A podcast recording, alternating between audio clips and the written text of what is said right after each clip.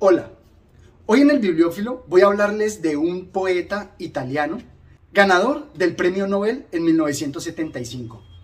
Se trata de Huesos de Sepia y otros poemas de Eugenio Montale.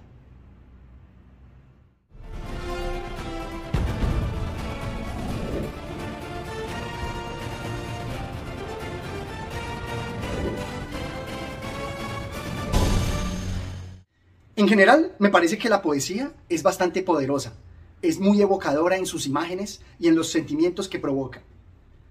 Sin embargo, considero que es un poco más difícil de disfrutar que una novela o un escrito en prosa. Para mí supone un pequeño reto enfrentarme a estas obras y tratar de encontrar todo el significado que esconden. En el caso particular de esta obra me gustó mucho la visión de la naturaleza que él nos presenta y también la visión del hombre. Creo que por eso se refiere a los huesos de sepia, a la naturaleza. Y en esas imágenes que evoca, quiero compartir con ustedes algunos de sus versos. Veamos este. Aquí también a los pobres nos toca nuestra parte de riqueza y es el olor de los limones. ¿Ves? En este silencio en que las cosas se abandonan y próximas parecen a traicionar su último secreto, a veces uno espera descubrir un error en la natura, el punto muerto del mundo, el eslabón que cede, el hilo a desenredar que finalmente nos lleve al centro de una verdad. La mirada escudriña alrededor, la mente indaga, acuerda, desune, en el perfume que desborda cuando más languidece el día. Son los silencios en los que se ve, en cada sombra humana que se aleja, alguna turbada divinidad. Me gusta mucho estos versos porque nos muestra que la naturaleza tiene muchos tesoros para compartir con todos, tanto los ricos como los pobres. Por eso nos dice de los limones. Y por supuesto, se encuentra también la musicalidad, el eslabón que cede, cuando parecen. Todo eso me parece muy bueno. Y más aún, la imagen donde nos presenta al ser humano como ese agente que puede descubrir todo lo que la naturaleza tiene de misterioso, descubrir todos sus misterios. Y por eso nos dice que en los silencios en los que se ve, en cada sombra humana que se aleja, alguna turbada divinidad. También nos pone al hombre en la figura de divinidades. Y como agentes que descubrimos esos misterios, nos presenta aquí la importancia del hombre. Contento leeré los negros signos de las ramas sobre el blanco como un alfabeto esencial. Todo el pasado en un punto aparecerá ante mí. No turbará sonido alguno esta alegre solitaria. Cruzaré el aire o se posará sobre una estaca algún gallito de marzo. Nos presenta la naturaleza como ese alfabeto esencial. Y nos presenta la alegría solitaria de estar junto a la naturaleza. Pero también como seres humanos, agentes descubridores, de esos misterios nos deja un poco perplejos frente a lo inefable, a lo misterioso que siempre va a conservar la naturaleza. Veamos esto.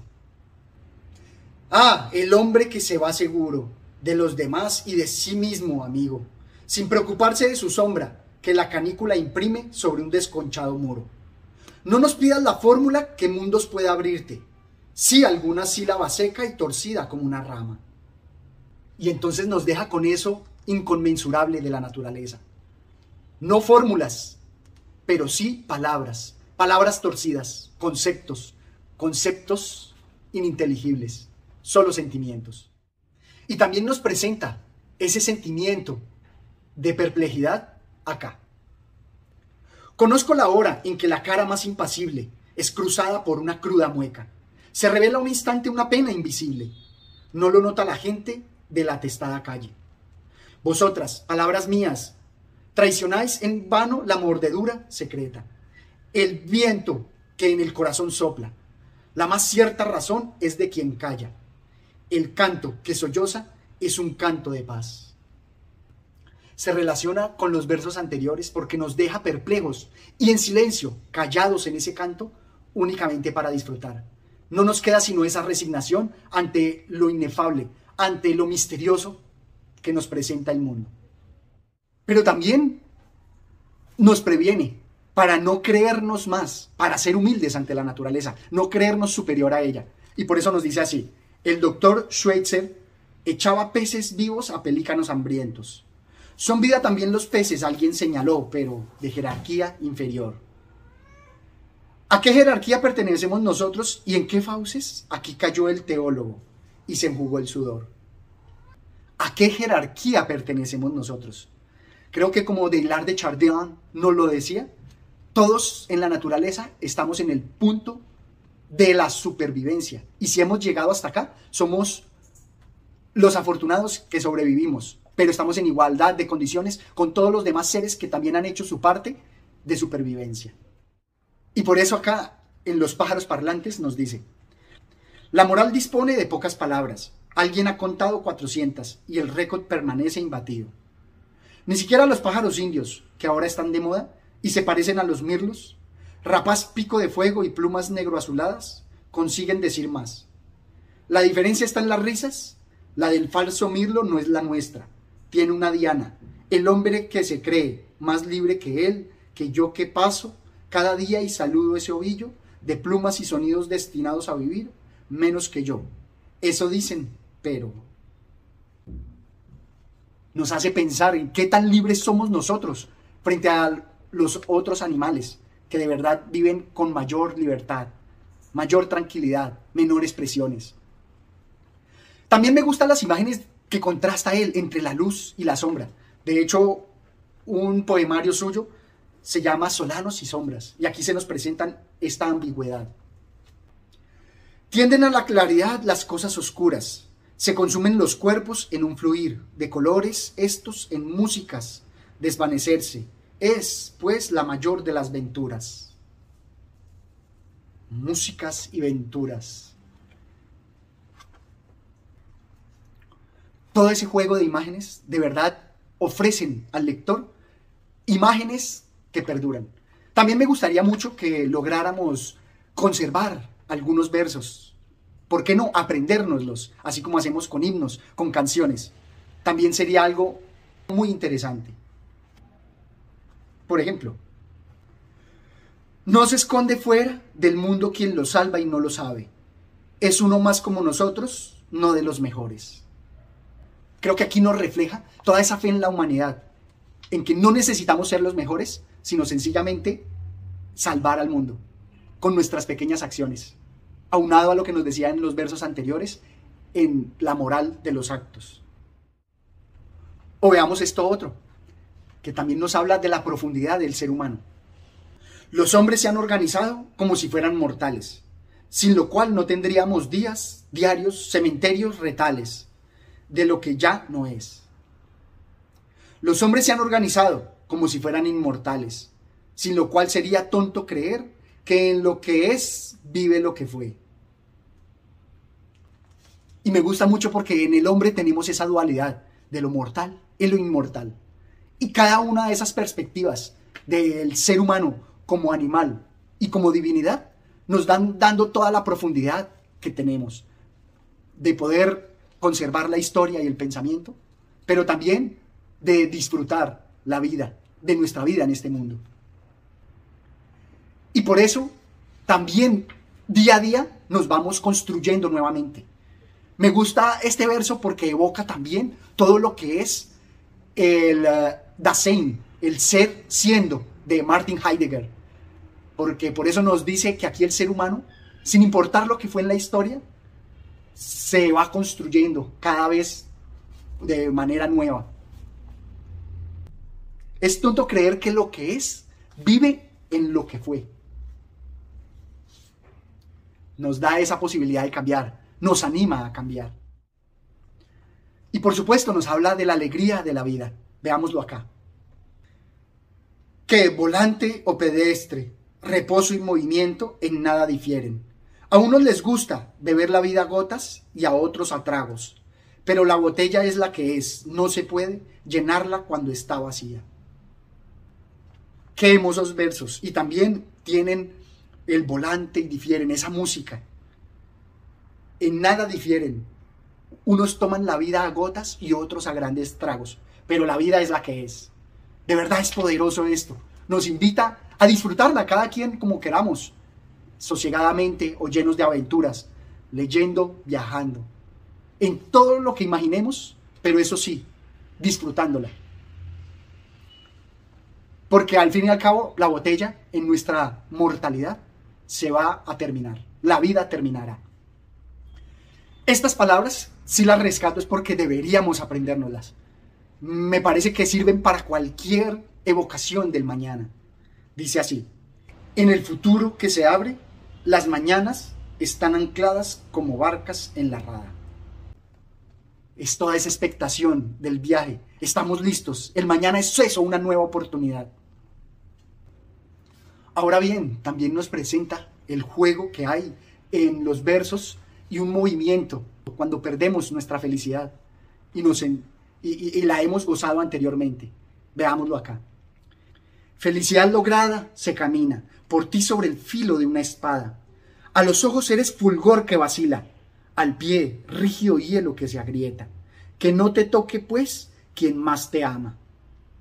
Si llegas a las almas invadidas de tristeza y las iluminas, tu mañana es dulce y turbadora como los nidos de los cimacios, pero nada compensa el llanto del niño cuyo globo se escapa entre las casas. Invadidas casas. Hay la musicalidad, inclusive lograda en la traducción, pero también la imagen de esa felicidad que es como el niño que pierde su globo, que disfrutó de la felicidad pero la perdió me parece enormemente evocador. También dentro de las dualidades tenemos lo que es la identidad y la otrocidad. Aquí sí voy a leerles la totalidad de este poema porque me parece muy poderoso. Lo que de mí supiste no fue más que el revoque, la túnica que envuelve nuestra humana aventura. Y quizá más allá del tejido estaba el azul tranquilo, vedaba el límpido cielo solo un sello. ¿O en verdad era la extravagante mutación de mi vida el abrirse de una ardiente gleba que nunca veré? Quedó pues esta corteza como mi sustancia verdadera. El fuego que no se apaga para mí se llamó la ignorancia. Si veis una sombra, no es una sombra, yo soy. Si pudiera desprenderla de mí, ofrecerosla como presente. Y me parece que en esa identidad muestra que muchas veces en el mundo no conocemos de las personas sino el maquillaje, el revoque. Y todo lo demás queda en sombra, queda vedado, velado. Y me gusta que él ofrece, aunque sea la sombra, para que alguien lo conozca. De verdad es evocador frente a la identidad. Ahora, frente a los otros, también plantea lo siguiente. El tú los críticos repiten, por mí despistados, que mi tú es una institución. Sin esta falta mía habrían sabido que en mí los muchos son uno aunque aparezcan, multiplicados por los espejos. El mal está en que el pájaro preso en la pajarera no sabe si él es él o uno de sus excesivos duplicados. Y aquí también está cómo los poetas transgreden toda la gramática, transgreden el uso de las palabras y nos presentan aquí el tú. El tú también un evocador de lo que somos nosotros reflejados en el espejo, multiplicados. Y entonces ahí está esa dualidad con los otros. Es algo así como tú eres yo.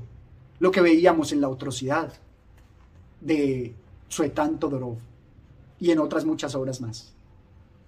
Ahora quiero mostrarles que en los poemas también hay movimientos. En particular me gusta este que cierra un poemario, pero que me parece tan evocador de la Ribera, pero que me parece tan poderoso en ese sentimiento que nos quiere transmitir, en el sentimiento de renacer, de hacernos fuertes y renacer. Dice así. Ah, podía, Creeros un día, oh tierras, bellezas funerarias, áureas cornisas, en la agonía de cada ser. Hoy vuelvo, a vosotras más fuertes, y no me engaño, aunque el corazón parece deshacerse en recuerdos alegres y atroces. Triste alma pasada, y tú, voluntad nueva que me llamas, tiempo es quizá de uniros en un tranquilo puerto de sabiduría, y un día volverá la invitación de voces de oro, de lisonjas audaces, alma mía, no ya dividida, piensa. Tocar un himno de elegía, rehacerse, no faltar más. Poder, igual que estas ramas, ayer secas y desnudas y hoy llenas de temblores y linfas, sentir, mañana también nosotros, entre los perfumes y los vientos, un refluir de sueños, un loco urgir de voces hacia un fin, y en el sol que os inviste, riberas, reflorecer. La musicalidad está allí con las llenas linfas, riberas, y por supuesto remata con ese reflorecer. Nos invita a eso, reflorecer. Esto es todo cuanto traía para ustedes de este gran poeta. Los invito a que lo lean. De verdad que los poemas, cuando se dejan seguir con esa musicalidad, cuando los leemos en voz alta, se logran disfrutar más. Nos dejan esa música en, en los oídos y las ideas y las imágenes en la cabeza. Espero que me dejen sus comentarios, se suscriban al canal y hasta una próxima oportunidad. Gracias.